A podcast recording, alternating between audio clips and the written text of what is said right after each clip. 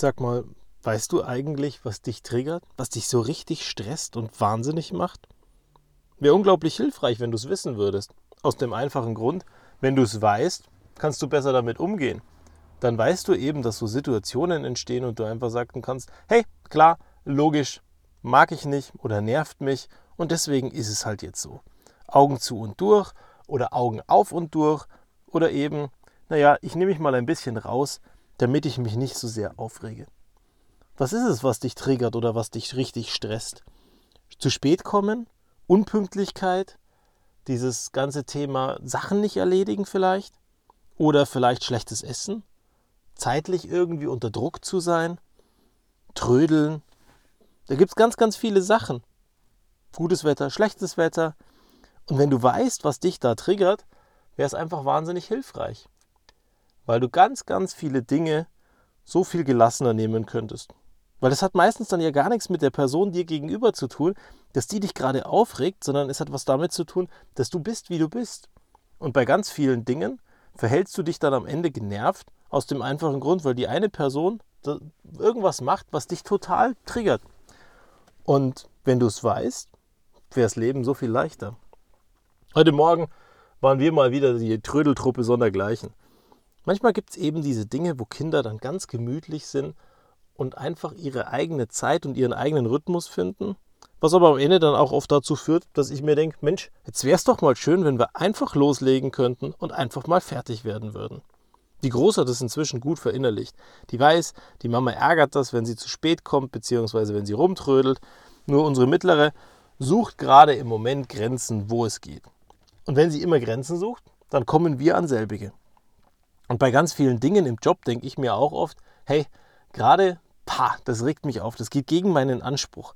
Ich möchte irgendwas Gutes erreichen und dann gibt es Dinge, wo ich eben genau das nicht kann oder wo die Rahmenbedingungen nicht passen. Jemand Larifari abliefert und du denkst dir einfach nur so, hey, ganz ehrlich, ein bisschen mehr Performance würde dir überhaupt nicht schaden und am Ende wären alle in der Firma wahnsinnig viel glücklicher, wenn jeder ein bisschen mehr mit Selbstverständnis arbeiten würde. Naja, aber es gibt eben Menschen, die haben eine andere Selbstverständlichkeit. Die haben den Fokus zum Beispiel mehr auf ihr Privates oder den Fokus auf einen anderen Bereich ihrer Tätigkeit, den du vielleicht gar nicht siehst. Und am Ende steht es uns doch nicht frei, ein Urteil zu fällen über irgendeine Person, bloß weil sie gerade in einer Situation sich nicht so verhält, wie wir uns das wünschen würden. Am Ende verhalten wir uns eben alle unterschiedlich, sind Individuen und manchmal sind wir cool und manchmal sind wir eben, wenn ein Dritter drauf guckt, gar nicht so cool. Aber ganz, ganz viel hat das halt mit dem Gegenüber zu tun.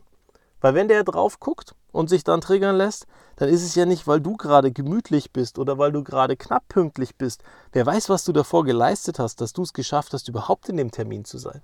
Da bist du zehn Minuten zu spät, weißt aber, dass du parallel zwei andere Termine hast, von dem einen in den anderen springst und am Ende bist du glücklich dafür, dass du es überhaupt geschafft hast, da zu sein. Und der Gegenüber regt sich auf. Dieser Idiot, jetzt kommt er schon wieder zu spät. Und das sind eben diese Dinge, die dann am Ende dazu führen, dass es Clinch gibt.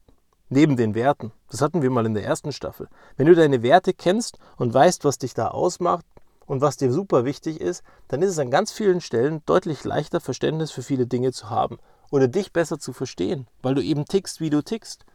Wenn du Treue beispielsweise als obersten Wert hast und jemanden kennst oder eine Situation mitbekommst, wo einer seinen Partner betrügt oder einen Freund betrügt, dann kann es sein, dass sich das ultra nervt. Naja, nur der hat halt eine andere Selbstverständlichkeit. Und nur weil du diese Einstellung hast, heißt das nicht, dass jeder andere auf diesem Planeten auch diese Einstellung haben muss. Es wäre praktisch, wenn dein Partner ähnliche Einstellungen hätte wie du. Oder wenn ihr zumindest mal drüber geredet hättet, damit jeder weiß, woran er ist. Deine Freunde. Vielleicht, wenn die sich komplett anders verhalten, redet mal drüber. Wenn alle wissen, woran sie sind, ist das Leben deutlich leichter. Ansonsten beschäftigt mich mal im Moment eins wieder. Ich habe mir gedacht, warum bin ich eigentlich hier, wo ich bin? Oder warum sind wir hier, wo wir sind und wie sind wir da hingekommen? Ist dir an vielen Stellen eigentlich bewusst, wo du herkommst, welchen Weg du hinter dir hast, was du schon alles geschafft hast und wie unglaublich gut du warst die letzten Jahre oder Jahrzehnte? Ich glaube, an vielen Tagen sollten wir uns das mehr vor Augen führen. Dass wir einfach verstehen, hey, eigentlich läuft's gut. Auch wenn der Tag vielleicht heute beschissen ist. Da gibt es diese Tage, die sind einfach kacke. Ja, aber das ist ja nicht schlimm. Nur wichtig ist doch eins. Schau doch mal genauer hin. Was ist denn davor passiert? Was hat dich denn hierher gebracht? Und unterm Strich waren so viel deutlich schlechtere Tage wahrscheinlich dabei und die hast du auch geschafft. Und dann regst du dich heute über diesen einen Tag auf oder diese Kleinigkeiten, die dir die auf dem Weg entgegenkommen und du denkst dir, ach, das ist Mist, hier ist Mist, da ist blöd, da ist blöd. Na klar, schlechtes Wetter hilft da manchmal auch nicht wirklich. Es ist so viel leichter, das Leben gemütlicher oder entspannter zu sehen, wenn die Sonne so scheint, wie du sie haben möchtest, oder wenn es regnet, wie du es haben möchtest. Weil schlechtes Wetter ist ja auch subjektiv. Der eine findet Regen eben cool und der andere mag es überhaupt nicht. Oder dieses schwülwarme. Der Heuschnupfenpatient, wir hatten es gestern erst, der ist vielleicht auch einfach glücklich darüber, dass es mal regnet. Und umso mehr Verständnis du dafür hast, umso mehr du siehst, wo du herkommst, umso mehr du weißt, was dich links und rechts umgetrieben hat und was dich dahin gebracht hat, wo du heute bist, naja, umso einfacher ist es, auch stolz darauf zu sein. Und du kannst jeden Tag stolz auf dich sein. Jeden Tag, wenn du es geschafft hast, aufzustehen oder wenn du einfach nur da bist, darfst du eigentlich stolz auf dich sein.